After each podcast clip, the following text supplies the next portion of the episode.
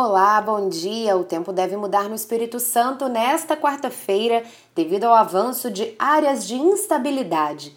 O sol deve aparecer apenas por breves períodos e tem previsão de chuva a qualquer hora do dia, sendo que em alguns momentos ela pode vir até com forte intensidade.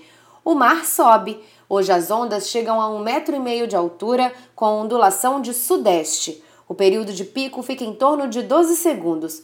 O vento sopra entre 5 e 12 nós, com rajadas de até 15 nós.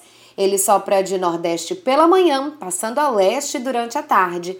Acompanhe a programação da TV Vitória para ter mais detalhes sobre o tempo aqui no estado. Até amanhã!